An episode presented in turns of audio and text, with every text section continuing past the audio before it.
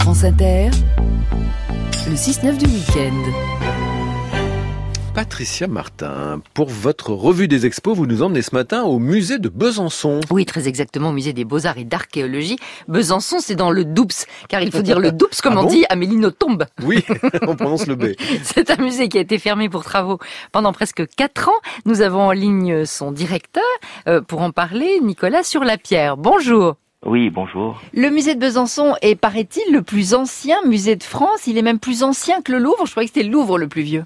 Non, non, c'est pas une fake news, c'est c'est vrai. Le, le musée de Besançon est le plus ancien musée de France par la volonté d'un donateur, qui est l'abbé Boiseau, qui en 1694 donne à la ville de Besançon pour que ce soit ouvert deux jours par semaine un lieu dans lequel, bien sûr, il n'y a pas simplement des œuvres d'art, mais aussi des livres, de la numismatique, des plâtres, euh, des antiques. Il sera l'un euh, des plus du. Il, il- il sera l'un des plus beaux musées de France, euh, disait le, le maire de Besançon. Euh, maintenant qu'il a refait, euh, qu'il s'est refait une beauté, est-ce que c'est vrai? Ah oui, je pense que c'est un des très beaux musées. Alors, je ne veux pas dire le plus beau parce que ça paraîtrait un peu excessif, mais c'est sans doute un des très très beaux musées de France et sans doute un des musées les plus atypiques de France aussi. Atypique parce que c'est un musée bicéphale qui allie en fait deux disciplines, les beaux-arts d'un côté et l'archéologie de l'autre. Oui, qui est atypique de ce point de vue-là, comme vous le disiez très justement. Et plus exactement, ce qu'on peut voir, c'est que il y a aussi des parcours et des confrontations entre les collections qui sont tout à fait atypiques, notamment avec euh, une relation à l'archéologie, une relation aux beaux-arts, une relation à la chronologie aussi, qui est différente que dans d'autres euh, musées.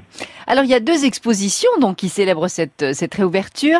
Il y a des dessins italiens de la, de la Renaissance. hein. vous avez une collection très très riche en la matière.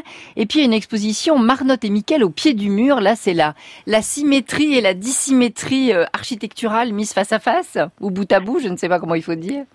Euh, C'est-à-dire que c'est mis peut-être plus face à face que bout à bout. C'est-à-dire que Michael est un, disciple de Le Corbusier. Il est choisi en 65 pour construire le, le musée des beaux-arts et d'archéologie, en tous les cas pour l'agrandir.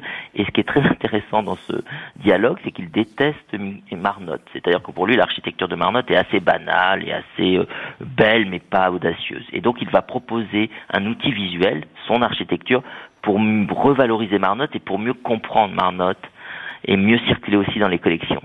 Est-ce qu'il y a un médiateur pour les pour les mettre d'accord, pour les faire leur permettre de, de dialoguer à travers le temps?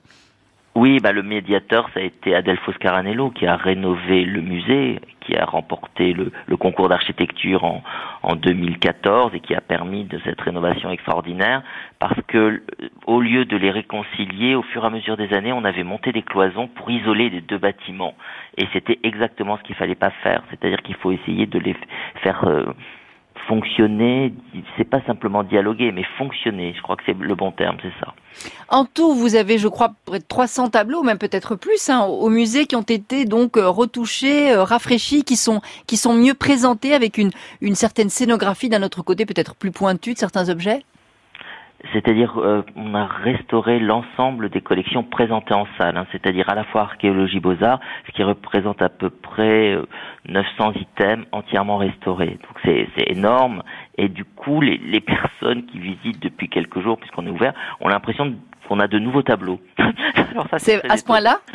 Oui, oui, oui, oui, ils nous disent, mais ça, je le connaissais pas, mais en fait, c'est tout simplement parce que, premièrement, ils l'avaient pas vu pendant des années parce qu'il était en réserve, parce qu'il était en trop mauvais état, ou alors parce que la restauration a révélé des couleurs, des, notamment sur le lapidaire, c'est très, très euh, intéressant d'observer ce, ce Par phénomène. exemple, do- donnez-nous l'exemple d'un tableau comme ça qui, qui est presque méconnaissable. Bah, un tableau qui est presque reconnaissable, c'est tout simplement le, le, Van, le Van Orley. Je vais vous donner cette petite anecdote. Les historiens d'art euh, clabaudaient beaucoup sur la, la couleur très miel, les tons très doux de cet artiste. Et en fait, ce sont des tons bleus électriques, verts. euh, C'est complètement différent. Donc, c'est pas du tout quelque chose de chaud. Il a fait des tons d'une grande froideur. C'est la douleur face au sang-froid ou le sang-froid face à la douleur. Et c'est pas du tout euh, une vierge amollie dans, dans, dans, dans les Pays-Bas euh, occidentaux. Enfin, c'était très intéressant de voir ça. Il faut donc aller voir le musée des beaux-arts et d'archéologie de Besançon. Il y a vraiment plein plein de, de balades à y faire. Nicolas Surlapierre, je vous remercie. Je rappelle que vous en êtes donc le directeur. Merci à vous. Merci à vous.